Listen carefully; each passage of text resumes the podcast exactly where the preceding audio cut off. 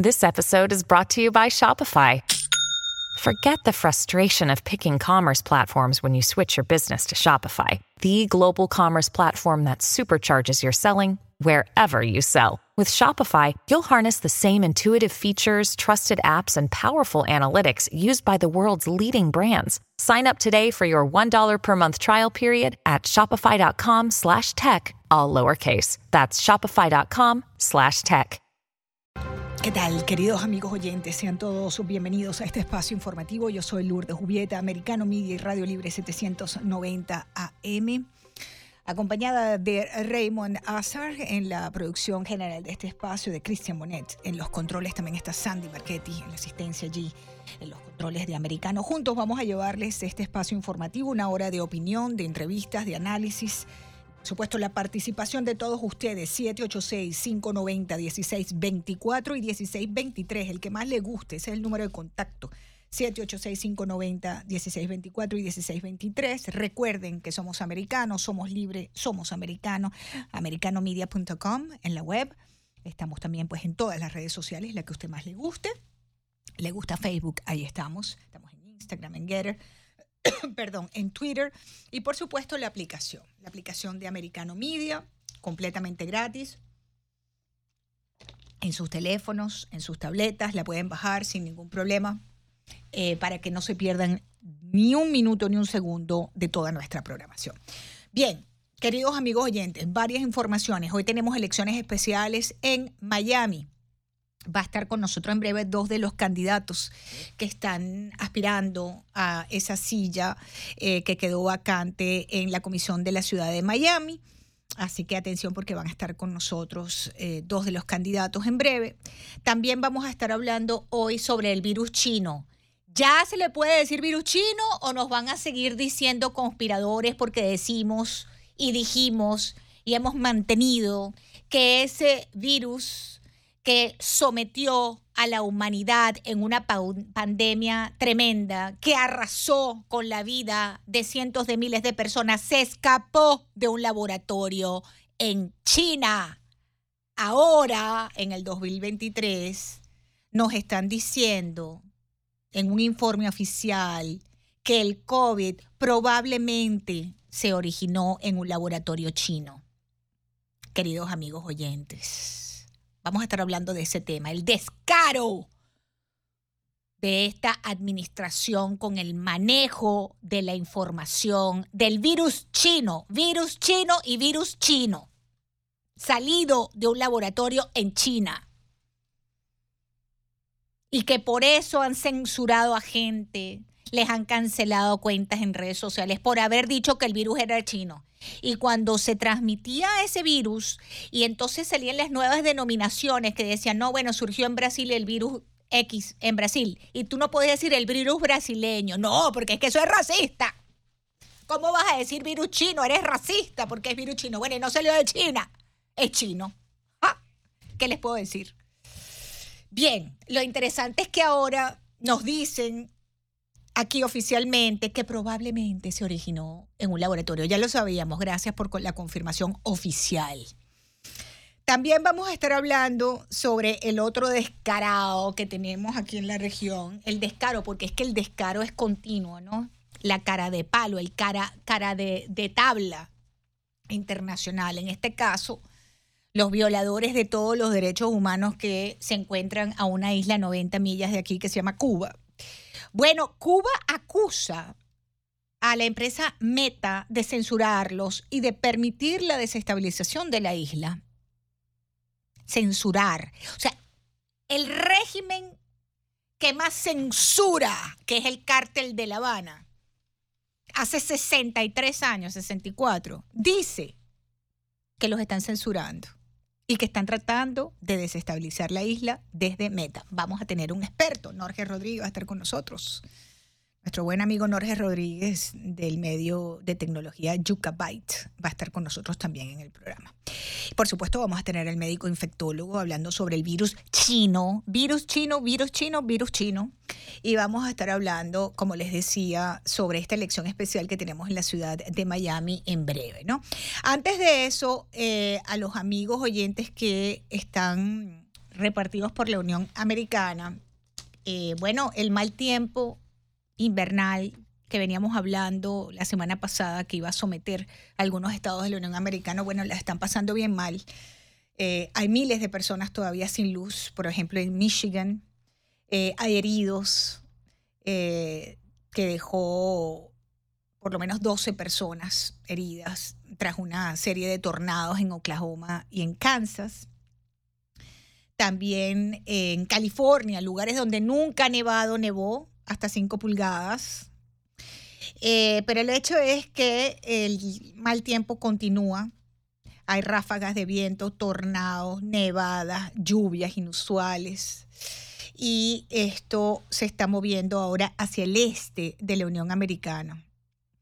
Estamos hablando el norte de Texas, el sureste de Kansas. Eh, se esperan tormentas eh, con mucho viento, granizo, tornados, según las predicciones del Departamento de Meteorología. Hay nieve fuerte en Wisconsin, Wisconsin, en Michigan y en Nueva York. Eh, el Atlántico Medio va a ser el escenario también de intensas lluvias. De manera, mis queridos amigos oyentes, que esto continúa, hay más de 130 mil clientes en Michigan sin servicio eléctrico con esta temperatura y hay 130 mil personas sin, em, sin electricidad para tratar de calentarse, ¿no? Frente a estas temperaturas bajísimas. Hay varias carreteras y aeropuertos bloqueados por estas intensas nevadas. Em, Utah, Salt Lake, eh, tenemos algunos lugares por allí pues que eh, han obligado a la cancelación de más de mil vuelos la semana pasada. Así que bueno, queridos amigos oyentes, esa es la situación. La primera dama de los Estados Unidos, Jill Biden, que está de gira en el exterior, eh, pareciera como que se le escapó en una entrevista habló más de lo que debía o quizás lo soltó así porque quiso, ¿no? nunca sabe, ¿no? Em, pero ha dicho entre líneas que Biden, como le dice mi compañera Isabel Cuerpo, Cuervo, el ocupante de la sala oval, eh, se presentará a la reelección. Cristian Bonet, vamos a lanzar este reportaje que tenemos allí sobre la primera dama, confirmando que Biden se presenta a la reelección presidencial. La primera dama de Estados Unidos ha insinuado que su marido, Joe Biden, se presentará para ser reelegido y que solo es cuestión de tiempo. Según Jill Biden, no queda prácticamente nada que hacer para el anuncio, solo elegir el momento y el lugar para ello. He says he's not done.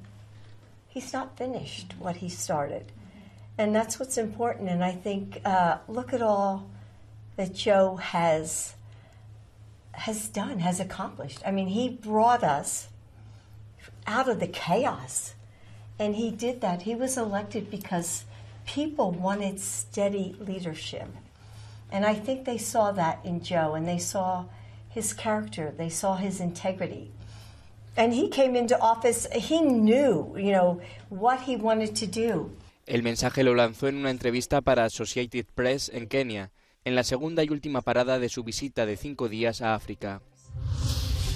Bueno, ahí ella dice que eh, mira todo lo que Joe ha logrado. Mira todo lo que Joe ha logrado, le dice a la entrevistadora. Nos sacó del caos dice Jill Biden. Y después dice, él sabía lo que quería hacer. Y después dice, y no ha terminado de hacerlo. Bueno, yo les puedo decir más o menos lo que ha logrado, eh, me imagino que ella se refiere a lo que ha logrado eh, Joe Biden. Bueno, 23 meses de la peor crisis fronteriza de la historia Estamos hablando, mis queridos amigos oyentes, de que la crisis fronteriza de Biden continúa imponiendo récords y no vemos que mejore, sino que empeora cada día que pasa. Además, retomando iniciativas la anterior administración que tanto criticó eh, y que está ahora ejecutando eh, en el tema migratorio. Eh, otra cosa que eh, ha logrado Biden ha sido, em, bueno, el ingreso eh, de drogas ilegales eh, entrando pues al país a un ritmo alarmante. La cantidad de fentanilo incautada solamente en enero equivale a más de 320 millones de dosis letales, otro gran logro de la administración de Joe Biden. Eh, adicionalmente a esto, em, las encuestas también eh, son muy interesantes los logros de Joe Biden. Una encuesta reciente de Yahoo News y YouGov encontró que solo el 31% de los estadounidenses aprueba la forma como Biden está manejando la inmigración. Eso es un nuevo mínimo, incluso para Biden. Y bueno, queridos amigos oyentes, eh, eso es parte, yo me imagino que ella estará hablando, será de esos logros que habla Jill Biden, eh, porque podemos hablar de otros también, ¿no? Estamos hablando de la Biden inflación por las nubes. Estamos hablando que los huevos han subido 70%, el aceite combustible subió 27.7, las tarifas aéreas subieron 25.6, la electricidad se encareció 11.9, los comestibles subieron 11.3. Si es eso lo que se refiere eh, Jill Biden de todo lo que él ha logrado, estamos de acuerdo. Eso es lo que ha logrado Joe Biden. Vamos a hacer una breve pausa al regreso. Dos candidatos a la ciudad de Miami, a la comisión, van a estar con nosotros. Ya venimos. Gracias, eh, queridos amigos oyentes, eh, por eh, continuar conectados con la señal de Americano Media y en sintonía de Radio Libre 790M. Yo soy Lourdes Jubieta. Hoy tenemos elecciones en la ciudad de Miami. Es una elección especial.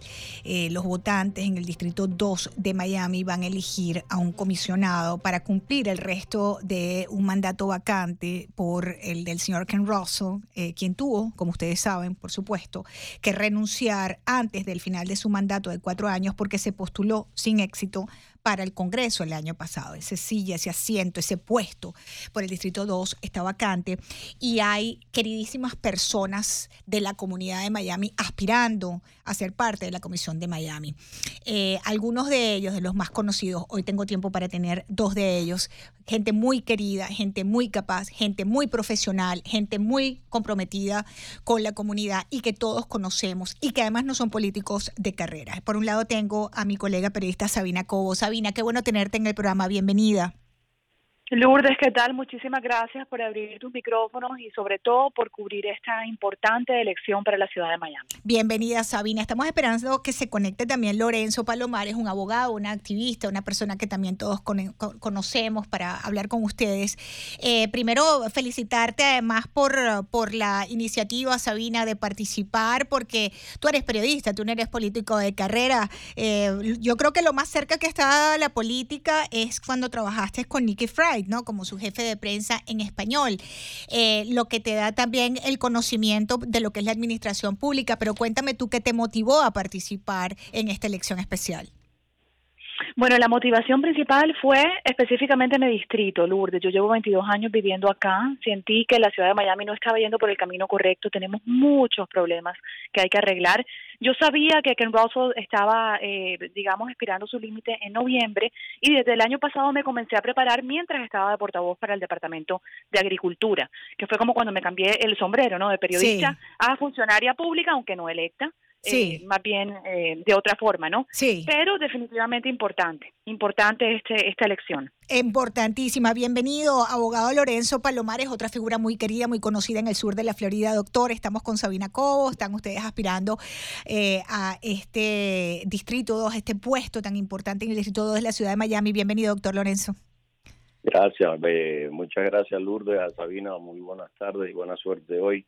y buenas tardes lo estamos luchando los dos por lo mismo. Así mismo. ¿Qué lo motivó a usted? Uno, de los dos seamos victoriosos. Correcto, y lo que me encanta es que ninguno son políticos de carrera. Don Lorenzo Palomares, ¿qué lo motivó a usted a participar en esto, a meterse en esto? Mira, el, tema es que yo vivo frente, igual que Sabina, eh, eh, la ciudad se ha convertido en, en un circo. Eh, hay unos intereses creados demasiado grandes eh, y lo que se está jugando aquí es la venta de 830 acres en, en Virginia aquí. Eso es lo único, lo único que queda de terrenos en, en Miami. Miami no puede correr para izquierda, norte, sur, este, oeste. nada más que para arriba, y lo único que queda es, son esos 830 acres de Virginia aquí. Eh, y hay unos intereses creados, y eso es lo que se está jugando, eh, y evidentemente eh, hoy me, me, sorprende porque acabo de oír una estadística del Departamento de Elecciones de la Flor de Miami-Dade County que 700 personas han votado hoy. ¿Le parece mucho o poco? Me parece mucho. Mm, qué interesante. Sabina, ¿qué lectura le das tú a eso? Sí, la gente se está movilizando. Nosotros estábamos como campaña preocupados, obviamente, porque el día de la elección hay mucha gente que espera al día de la elección, sobre todo este distrito, porque este distrito es muy tradicional. Estoy hablándote específicamente, además del barrio de Coconut Grove, que usualmente era el que siempre determinaba las campañas políticas para nuestro distrito. Sin embargo, se ha visto interés de todos los barrios. La gente se siente muy, pero muy mal representada, Lourdes. Y, y Lorenzo da en el clavo, yo pienso, eh, correctamente al decir que Virginia aquí ha sido el, foco de la, de la elección, porque bien sabemos que ahí lo que se está jugando es los intereses para probablemente construir algún tipo de, hotel o de o quién sabe qué más a lo cual yo me opongo absolutamente. Nosotros ya no podemos recibir en este momento, porque no solamente es por el medio ambiente, sino por la preservación histórica de esa playa, como bien sabemos, era la única playa que podían utilizar los afroamericanos. Esa comunidad también está siendo, eh, digamos, gentrificada de una manera eh, absolutamente horrenda. Y yo que soy residente de Coconut Grove y que además vivo muy cerca del West Grove, lo he sentido, he sentido el dolor de esas personas y, y me opongo absolutamente al tema de Virginia aquí. Otra cosa que están pasando, la gente no quiere trabajar en la ciudad de Miami, Lourdes. Mira, tú te sientas en un restaurante y tienes que esperar no sé cuánto tiempo, la comida no sale igual. ¿Por qué? Porque la gente no puede pagar las, las rentas para vivir acá y no tenemos transporte público. Entonces nadie se quiere quedar acá. Yo como pequeña empresaria me cuesta retener a mis empleados todos quieren trabajar de manera virtual, obviamente, no quieren venir a la oficina. Sí. Sobre todo los empleados de la ciudad, todos están trabajando virtual, van a la ciudad de Miami a tratar de sacar un permiso para algo. ¿Y eso por qué? ¿Por qué no van al trabajo? ¿Por qué no van? No van, los tienen trabajando de la casa de, porque están mal acostumbrados por la pandemia. Eh, la pandemia oficialmente ahora que termina en mayo eh, y la ciudad eh, Además, vaya, eh, es que no vete al departamento a tratar de sacar un permiso, se mete cuatro años en sacarte un permiso de construcción. sí. Ah, y, eh, más, y más. Sí, sí. Sí. sí eh, y, la basura sí la recogen bastante bien. Gracias a Dios yo tengo atrás eh, una calle y, sí, vienen en todos los blogs. Ustedes, ustedes cuentan eso y mucha gente se quedaría sorprendida porque Miami siempre figura entre las mejores ciudades del mundo, la dicen el Dubai de Estados Unidos. ¿Qué decir frente a eso? Bueno, porque no miran nuestras carreteras y las comparan, las comparan con las de Dubai. Las carreteras están fatales. Sí, eso es correcto. Hay una salida, hay una salida americano está tentativamente ubicado en un área donde hay unas calles que uno toma para tratar de montarse en la 112 y de verdad que aquello está lleno de huecos, que es un horror. Y eso pertenece a la alcaldía de Miami. Pero ¿qué pasa? Que uno denuncia y no pasa nada, ¿no? Bueno, es que si no hay nadie, en la, nadie que pueda hacer, y fíjate, el problema es que aunque la ciudad de Miami eh, opera a través de su comisión, el, el, que administra la ciudad, que es un, el administrador, pues está asociado con, puesto ahí por un, par de amigos y se le debe a los par de amigos.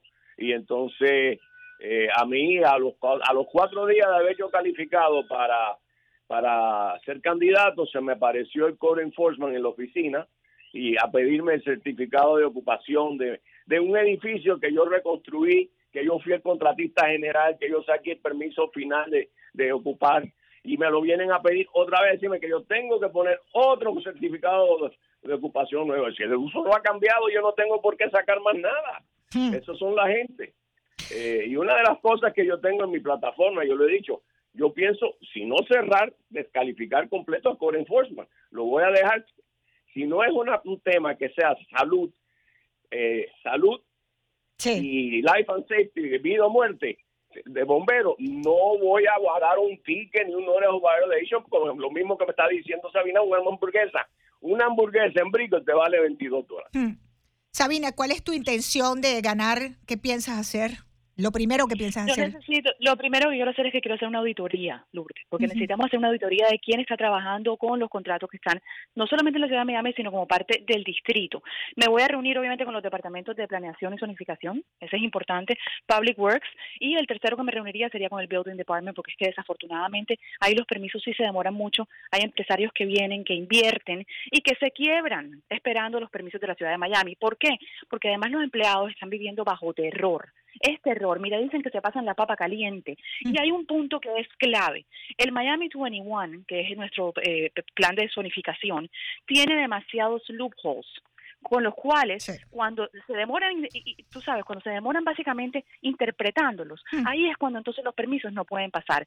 Planeación urbana, arreglar las carreteras, vivienda asequible, pero no solamente para las personas de escasos recursos, sino también para los trabajadores. Así es. No podemos ser una ciudad exitosa si no tenemos todos nuestros componentes. Se, se- se me queda un minuto, don Lorenzo, este, para que Sí, hagan un llamado, un llamado para que la gente salga a votar, ¿no? Me está diciendo que, que están contentos porque ha salido mucha gente que están sorprendidos, pero yo creo que es importante que la comunidad se mueva, ¿no? Tienen hasta las 7 de la noche para votar el día de hoy. Hasta las 7 de la noche hoy les pido el voto, el número 36 en la boleta, Lorenzo Palomares. El, soy el único candida- candidato que tengo una plataforma para reducir el costo de los seguros. Eh, todo el mundo eh, sabe que hay caos en, en, en la ciudad de Miami y conmigo yo sé cómo hacerlo. Yo no me he metido con nadie ni he hablado mal de nadie eh, y nadie ha podido hablar mal de mí tampoco. Muy bien. Así que... eh, El, el- con el eso llamado es a participar, Sabina, para cerrar, que me quedan 30 segundos. El llamado a participar hasta las 7 de la noche. Yo soy el número 30. Voten por mí. Vamos para adelante y vamos a ganar. Soy la primera mujer hispana en la Comisión de Miami del Distrito 2. Bueno, yo les deseo mucha suerte a los dos, dos figuras queridísimas en la comunidad. Les agradezco mucho además que participen en política, en querer meterse en estas aguas profundas que no todos eh, eh, deciden hacerlo. A veces es mucho más cómodo quedarse en la empresa privada cómodamente eh, y, trabajar y no meterse en, esta, en estos problemas, porque eh, la- si, hay, si hay una comisión candela en Miami Day es precisamente la comisión de Miami. Doctor Lorenzo Palomares, eh, colega, amiga Sabina Cobo, mucha suerte para las dos. Que tengan Muchas muchísimo gracias, éxito y aquí siempre tienen en este programa un espacio para dirigirse a la comunidad. Así que Gracias, que sea lo mejor para ustedes dos. Voy a una pausa, queridos amigos oyentes de Americano, ya regresamos.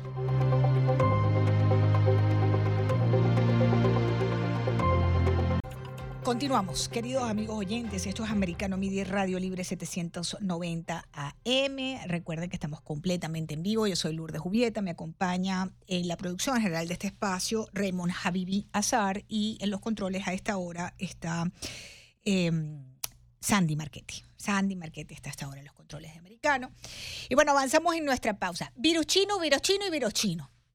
Ahora sí podemos decir virus chino. Antes no decían qué horror, racistas. No pueden decir virus chino, pero si el virus chino viene de China. El COVID-19 salió de Wuhan, China. Pero nos habían dicho que era de unos mercados eh, eh, de animales vivos, que si se habían comido un murciélago, que si se habían comido no sé qué animal extraño, qué ser extraño se habían comido y eso había pasado al, al ser humano. Eh, y resulta ser que ahora a aquellos que llamaron conspiradores, locos, trompistas, no sé qué, no sé qué más, todas las acusaciones, se confirma la teoría desde el Departamento de Energía de Estados Unidos de que el COVID salió de un laboratorio chino. Es decir, fue una fuga. Ahora hay que saber si fue una fuga a propósito o si fue un mistake. Fue algo, pues, accidental, ¿no? Eh, durante toda la pandemia y pospandemia me ha acompañado siempre el infectólogo y médico epidemiólogo, el doctor Carlos Torres Viera. Y hemos hablado sobre esto para arriba, para abajo, para la derecha, para la izquierda.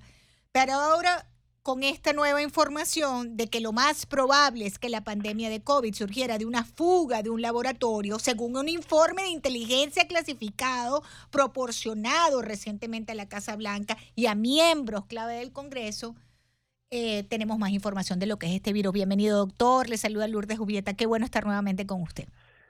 Hola, Lourdes, muchas gracias. Un placer siempre estar contigo. Ya podemos decir virus chino formalmente y la pregunta es, ¿cuál es la diferencia entre un virus natural y un virus creado en un laboratorio, doctor?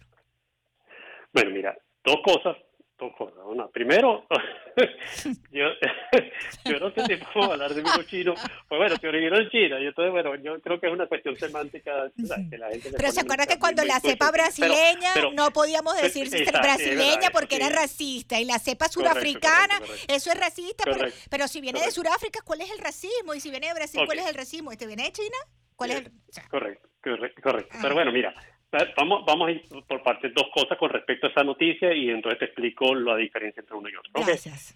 Este, porque la noticia, el titular es confuso con respecto al desarrollo de la noticia. Este es el Departamento de Energía que te dice, el titular de la noticia dice que eh, considera que viene de un laboratorio. Sí. Pero cuando tú lees la noticia te dice que el Departamento de Energía clasifica la información como eh, de, baja eh, eh, como de baja especificidad con mediana o alta y ellos dicen que este, esta conclusión que ellos llegaron es de baja especificidad indicando o confianza indicando que los, los, datos en los que ellos se basan para llegar a esa conclusión son o incompletos no, no, no seguros de que son reales, etcétera. O sea, que mi take, o sea, mi, mi, mi, mi, conclusión de esa noticia es, lo más seguro es que quién sabe. es lo que he dicho siempre. ¿no? O sea, lo más seguro es que quién sabe. O sea, este virus, hay dos hipótesis. Una es que puede ser de laboratorio, otra es que puede ser natural. Una es, y después de, si es de laboratorio, entonces la siguiente pregunta es la que tú mismo te hiciste. Exacto. Esto ¿Cuál es, la diferencia entre los dos? ¿Premeditado o esto fue, se escapó como ocurre en otro, y entonces ese es otro punto. Pero en mi conclusión ahorita yo sigo diciendo, aquí, y porque además la otra cosa con respecto a eso es que son varias instituciones de inteligencia y se contradicen unos a otros. Entonces, y como, como es de inteligencia y uno no se entera de qué es lo que están discutiendo, ni qué, cuál es la data exacta, entonces uno no puede hacer conclusiones. Entonces yo lo único que te puedo decir es, yo creo que eh, esa, esa, esa, eh, el origen sigue siendo una incógnita. Creo que eh, si es verdad que en el pasado eh, se insistió mucho que era la única manera es que es natural y realmente cuando tú hablas con los grupos de virólogos eh, se están cayendo a golpes prácticamente porque unos dicen que esto es imposible, otros dicen, eh, yo creo que mira, hasta que eso no se aclare, cualquiera de las dos posibilidades son factibles. Entonces, bueno, eso es una cosa. Ahora, ¿qué es lo que un virus de laboratorio otro? Fíjate, los laboratorios, y ahí hay una discusión muy interesante, ¿no? A, a nivel científico también. Los laboratorios hacen experimentos, ¿ok? Y entonces, este, en, lo que se plantea en este caso, específicamente en Wuhan, es porque en Wuhan hay un laboratorio de investigación virológica muy importante de China, donde trabajan específicamente en COVID, pero uno dice, bueno, pero porque, bueno, es que eh, COVID, o sea, estos virus de COVID, SARS, el SARS que salió hace, hace en el 2003 y este han venido de China, entonces tiene lógica que tenga un laboratorio de virología. Pero entonces, ¿qué es lo que ellos estudian, según se reporta, estuvieron investigando? Ellos estaban investigando eh, virus que, eh, como sabemos, estos virus muchas veces el origen en murciélago, buscaron en cuevas que estaban muy remotas, fuera del área de Wuhan, trajeron muestras y estaban trabajando con esas muestras. Entonces la pregunta es, ¿qué tipo de trabajo estaban haciendo con esas muestras? Porque tú puedes hacer estudios de investigación, inyectas en animales para ver cómo reacciona, pruebas, pruebas medicamentos a ver cómo, si eso funciona, pero hay un tipo de, de investigación que es donde tú tratas de modificar genéticamente el virus. ¿Okay? Y entonces, para probar, por decirte algo, bueno, si este virus yo le cambio, por decir, eh, la proteína de la espiga y le pongo esta proteína, eh, ¿cómo me va a responder? ¿Qué droga puedo? Y la idea de eso es que, o de la teoría detrás de eso, de hacer ese tipo de experimentos, es que me permitiría a mí eh, empezar a planificar en caso de que surgiera un virus con esa característica. Okay. Y lo que siempre se ha discutido es que el laboratorio estaba está haciendo este tipo de investigación, incluso en conexión con investigadores norteamericanos incluso en algún momento aparentemente con dinero del Instituto de, Higiene. ¿okay? Hace unos años, yo no sé si tú, el público recuerda, tú recuerdas, cuando la influenza se formó un gran escándalo con respecto a este tipo de estudios. ¿Por qué? Porque el miedo justamente es en ese, en ese proceso de investigación, de manipulación de un virus, tú puedes crear un monstruo, se te puede escapar un monstruo y terminar con, que es la gran discusión que hay con respecto a esto.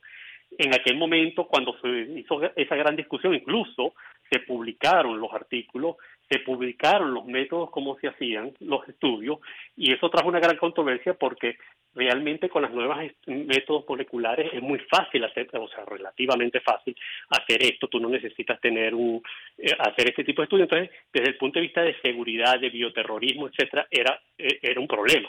Y durante unos un año o algo así se puso en, eh, se puso en paro todo este tipo de investigación mientras se creaban unos protocolos.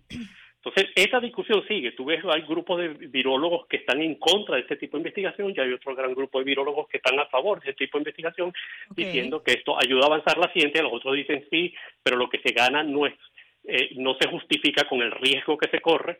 Entonces, bueno, ahí está la discusión. Entonces, eso es lo que lo que se está hablando. Se está hablando de, esto era un virus natural que estaba ahí y entonces en el proceso de, este, de estudiarlo se escapó ¿Cómo o es se un virus escapa? que además ellos estaban manipulando y se les escapó un virus manipulado. Pero ¿cómo se puede escapar? ¿Cómo se escapa? Eso, o sea, me quedan tres minutos, doctor. ¿Cómo se escapa Mira, un por- virus de un por- laboratorio? se escapa- se- eh, espontáneamente se escapan por errores de laboratorio y sobre todo por errores humanos. Tú tienes una serie de protocolos, pero los humanos somos muy cabeza dura y entonces este, cometemos errores y cuando cometemos errores no queremos, no- a veces no seguimos los protocolos. Entonces te digo, por ejemplo, un ejemplo, cuando yo estaba en Connecticut eh, hace un- unos cuantos años, hubo un caso de un, un, un virus, se estaba estudiando en ese momento un virus hemorrágico brasilero, el- a la persona se le rompió el, el- el tubo mientras lo estaba centrifugando, este, se contaminó, no avisó a nadie, y en vez de seguir el protocolo se fue a, a visitar a su abuela, se fue a visitar a su familia, de- regresó enfermo y se formó el gran escándalo.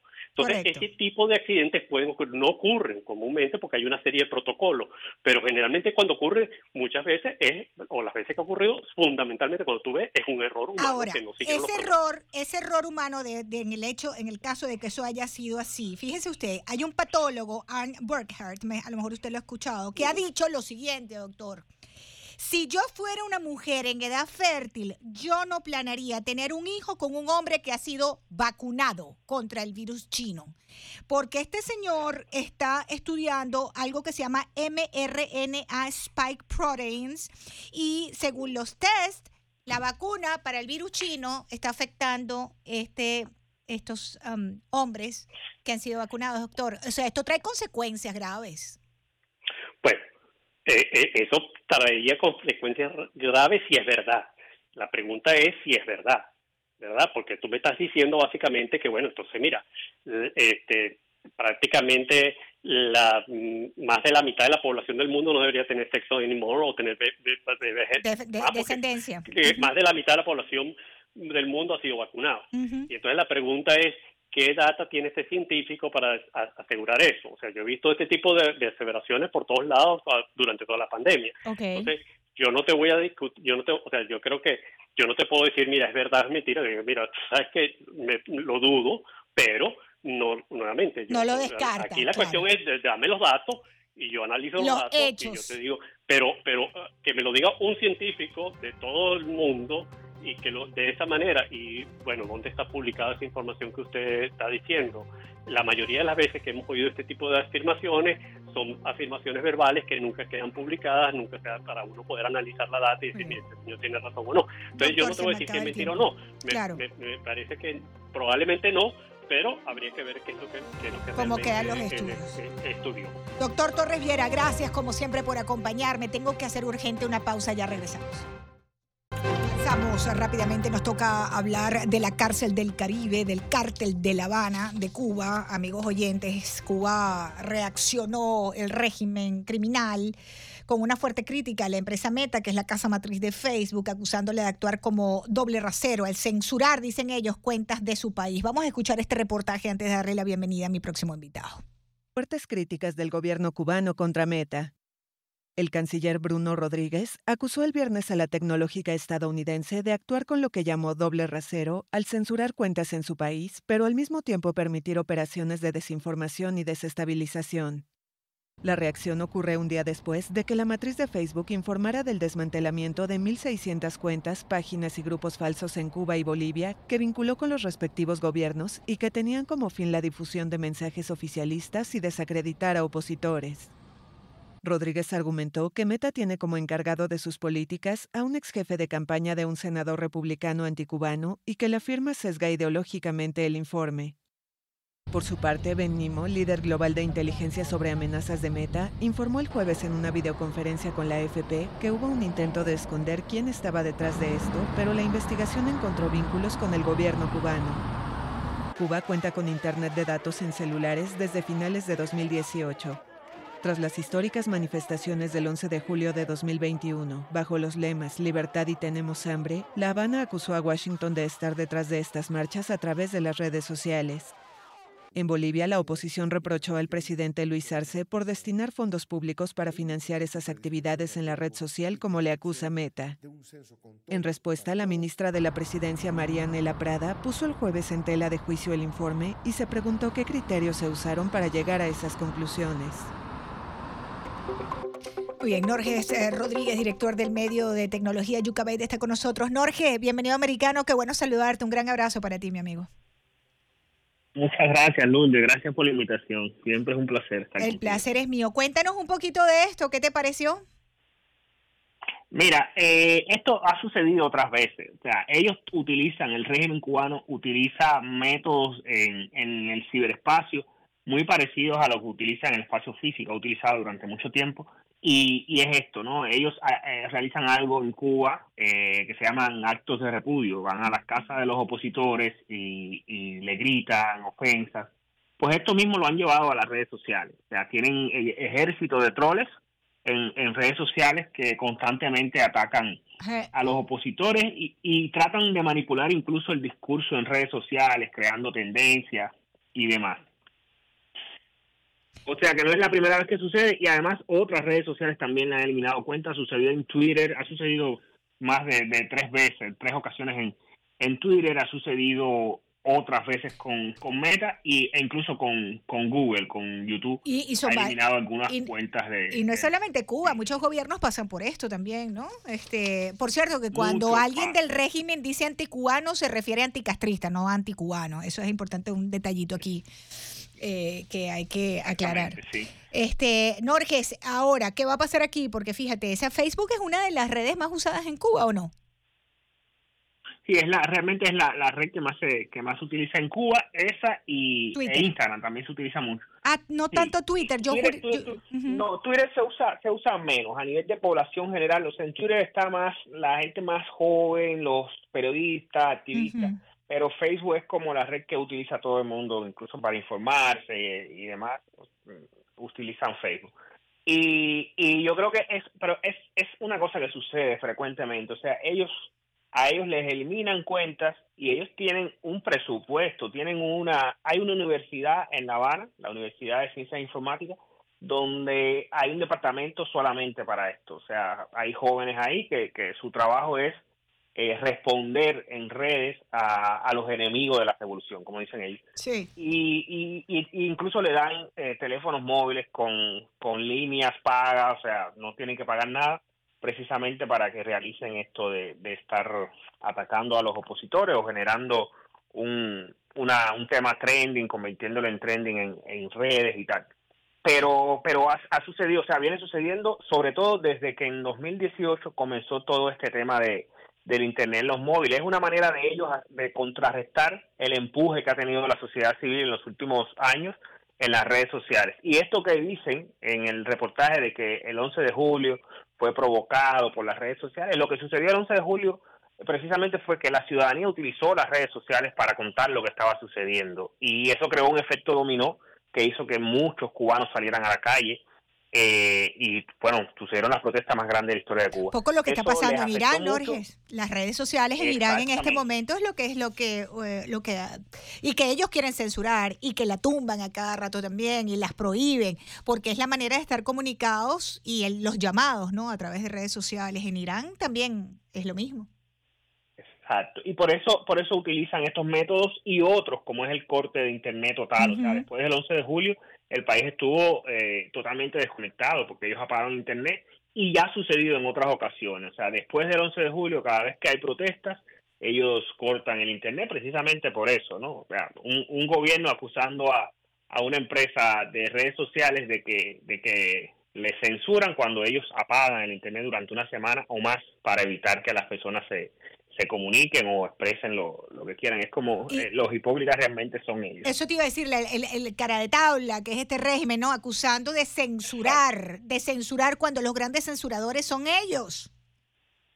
Exactamente, exactamente. Y, y aquí hay, hay un, un detalle importante y nosotros llevamos en, en el medio pues todos esos reportes ¿no? de, lo que nosotros llamamos violaciones a derechos digitales, porque eso muchas veces no se tiene en cuenta cuando hay un escenario tan complicado como el de Cuba en cuanto a derechos humanos y represión, pero muchos de los activistas, que eso es otro, otra escala de la represión, cuando hay fechas importantes, pues a ellos solamente el, la empresa de telecomunicaciones que pertenece al régimen, pues les apaga el internet o les hackean los teléfonos o eh, le ponen multas de, de un decreto que sacaron precisamente para eso, el decreto 370. Hay varios activistas, periodistas, que han sido multados hasta tres veces por este decreto con, con multas de hasta tres mil tres mil pesos cubanos. O, o sencillamente le quitan los teléfonos. Hemos eh, reportado infinidad de veces periodistas que están no solamente, no solamente censurados, sino que los acosan en sus viviendas y no los permiten salir de sus propias casas en Cuba.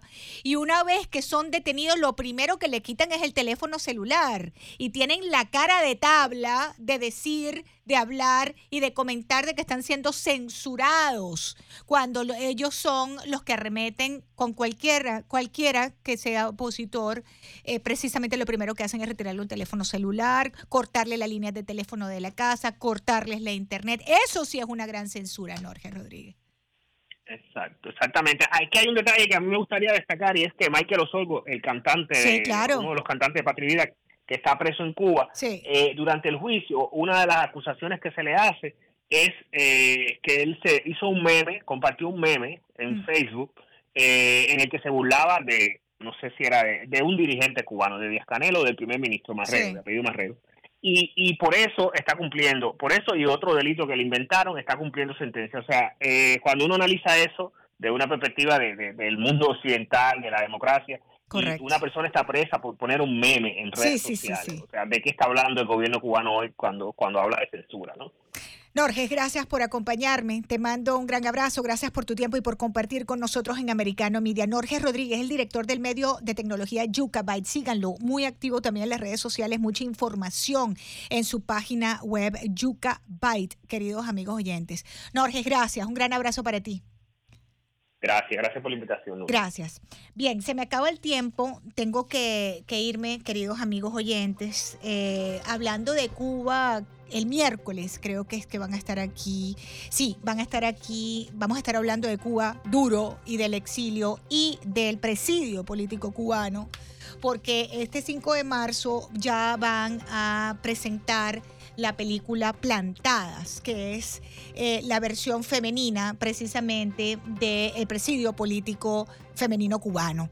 Y van a estar aquí eh, su director, Lilo Vilaplana, y viene también mi amigo Gilberto, primerísimo actor cubano. Yo soy su fan número uno, como siempre le digo, así que vamos a estar cubaneando y hablando de eh, ese tema tan triste y tan delicado como es el presidio político femenino en Cuba. Así que hacemos una breve pausa, me despido, yo me despido por hoy, pero ustedes en pausa porque van a continuar con la programación de Americano Media y de Radio Libre. Gracias, feliz tarde.